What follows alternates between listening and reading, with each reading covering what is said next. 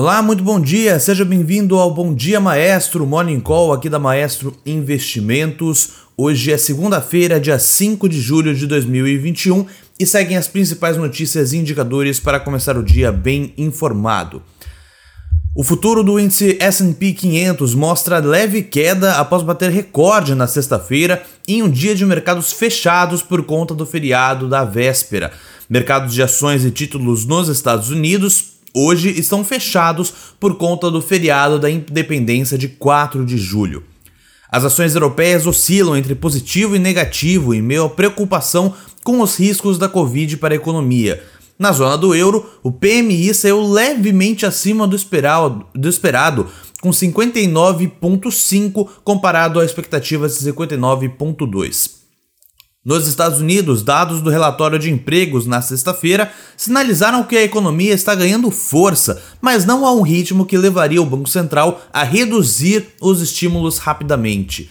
O mercado aguarda a ata da última reunião a ser divulgada nesta quarta-feira para avaliar o quanto as divisões entre os membros aumentaram em relação à redução. Na China, saiu o PMI Manufacturing de junho, abaixo do esperado também 51.3 contra 51.9 que era a expectativa. Vamos para os índices de mercado agora pela manhã. Tóquio fechou em queda de 0,64%, Hong Kong também fechou em queda de 0,59%, enquanto Xangai fechou em alta de 0,44%. Londres, neste momento, está com alta de 0,36%, assim como Paris, alta de 0,12%. Frankfurt, no entanto, está neste momento em queda de 0,10%.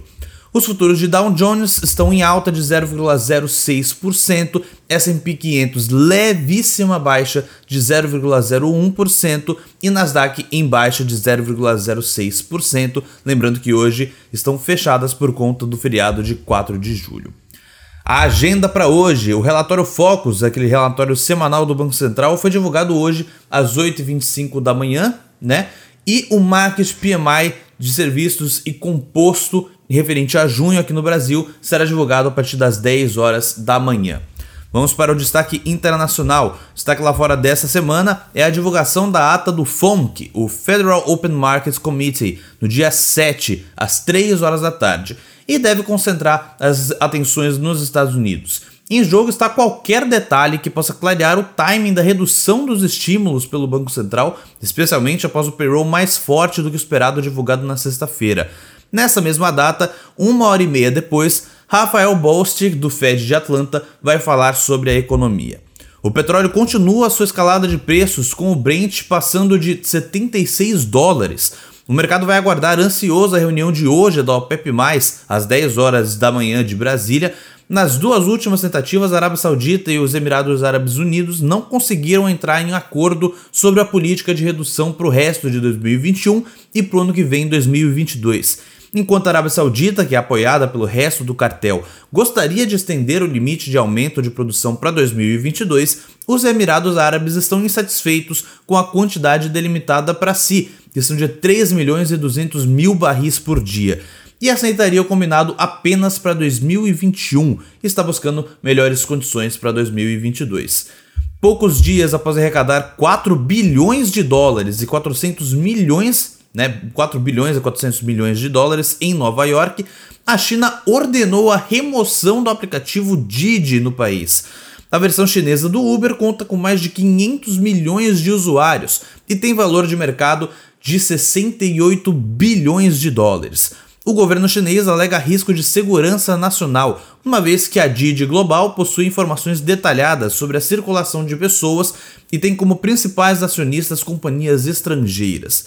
Não é a primeira vez que o governo chinês entra em atrito com as suas principais empresas de tecnologia. Vale citar o caso do impedimento de última hora do IPO da Ant Group, ocorrido em novembro de 2020. Acredita-se que o objetivo do governo chinês é desencorajar empresas a fazerem seus IPOs no exterior. No destaque local, no Brasil, uma matéria da Folha de São Paulo diz que a equipe econômica pressiona o presidente Jair Bolsonaro para que ele eleja prioridades para 2022. Tendo em vista o limitado espaço no teto de gastos, o presidente teria que escolher entre financiar obras públicas, financiar o novo Bolsa Família ou reajustar salários de servidores. A equipe de Paulo Guedes deseja postergar a última medida. O destaque da agenda local desta semana para o Brasil é o IPCA de junho, no dia 8, em meio às preocupações com a aceleração inflacionária reforçada pela crise hídrica. A ANEEL já reajustou a bandeira tarifária vermelha patamar 2, que vale para julho, em 52%, e abriu consulta pública antes de definir se haverá outro reajuste em agosto. O reajuste atual já traz um impacto de 0,21% no IPCA de julho, de acordo com a MCM. Segundo a XP, a situação hidrológica é preocupante, mas não alarmante, e a chance de racionamento é menor que 3%. Na véspera da divulgação do IPCA, a FGV vai divulgar o IGPDI de junho. A proposta de reforma tributária é outro tema no centro do radar do mercado e que já penalizou especialmente as ações de bancos pela taxação de dividendos em 20%. O mercado não recebeu bem a proposta.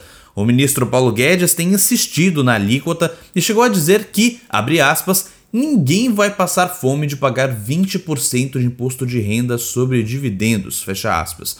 A alíquota do imposto de renda para empresas pode cair 10% já no primeiro ano, segundo o ministro.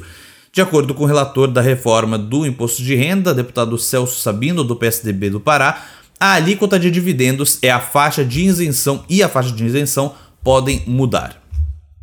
Então é isso. Um bom dia, uma boa semana a todos, um abraço e bons negócios.